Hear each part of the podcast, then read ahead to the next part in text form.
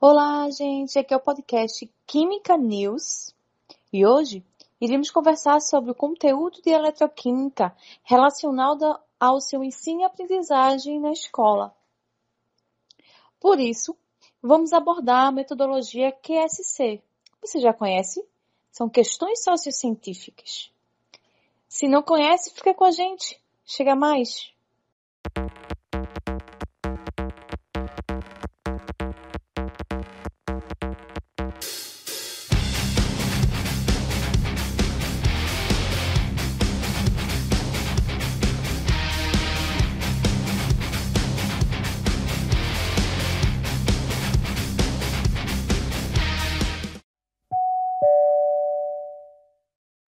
A capacidade do estudante para organizar e processar informação pode depender da competência linguística atrelada à coerência entre o estilo de aprendizagem do estudante e o modelo de ensino do professor. Segundo Nunes e Silva, em 2008, pesquisa sobre as concepções alternativas tem possibilitado identificar erros conceituais e dificuldades de aprendizagem vinculadas a essas concepções. No ramo da eletroquímica, alguns conceitos apresentam certas dificuldades de aprendizagem devido a concepções alternativas que muitos alunos possuem em determinado assunto. Por exemplo, no conceito de oxidação e redução, muitos pensam a oxidação e a redução como intercâmbio de oxigênio e não como intercâmbio de elétrons, ou que os processos de oxidação e redução podem ocorrer independentemente. Já nas pilhas, há uma certa dificuldade em identificar o anodo e o cátodo, ou que em uma pilha a ponte salina proporciona elétrons para completar o circuito. E também no conceito de células eletrolíticas, muitos pensam que não há relação entre o potencial da célula e a concentração dos íons. Esses e outros conceitos são muitas vezes mal interpretados ou aprendidos de forma errônea. Adotando a ideia que prevalece nos parâmetros curriculares nacionais, a metodologia de questões sociocientíficas tem foco no real significado do conteúdo, por parte dos estudantes. Isso possibilita estabelecer relação entre a sala de aula e a vida.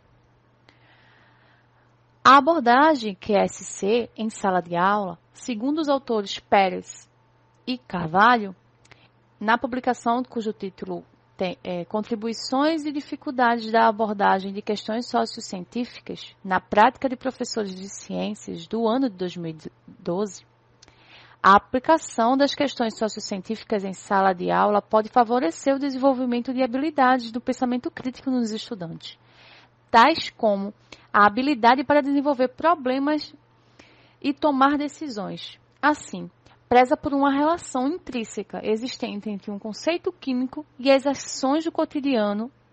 Segundo, podemos observar em documentos oficiais do governo, como os PCNs, né, publicados em 2000, a ressalva que estabelecer essa relação pode facilitar a compreensão de fatos do cotidiano dos estudantes e conhecimentos formais escolares de forma que se tornem capazes de fazerem uma relação entre o conteúdo educacional formal e o seu dia a dia, facilitando, assim, o ensino e aprendizagem da disciplina química. Conforme nos aponta o autor Martinez Pérez, as questões sociocientíficas envolvem controvérsias públicas que são permanentemente discutidas na mídia e que abrangem aspectos éticos e morais. Assim, as QSC surgem como uma possibilidade de efetivação na educação da ciência para a cidadania, tendo a participação pública, o posicionamento crítico no indivíduo sociocrítico. Logo, o uso das questões sociocientíficas pode permitir a relação direta do contexto social com as metas educacionais.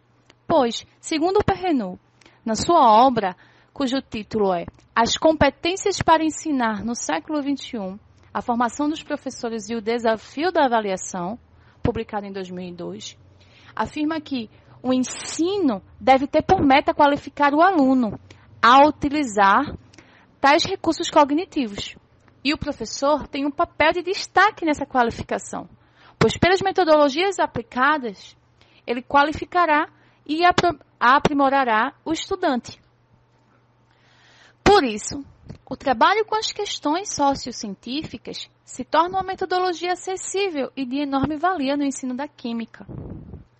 E sua aplicação tem crescido bastante no Brasil, o que mostra nossa preocupação e evolução no processo da, do ensino e aprendizagem da química. Gostou desse conteúdo? Segue a gente e fica ligado no Química News, pois aqui você se atualiza.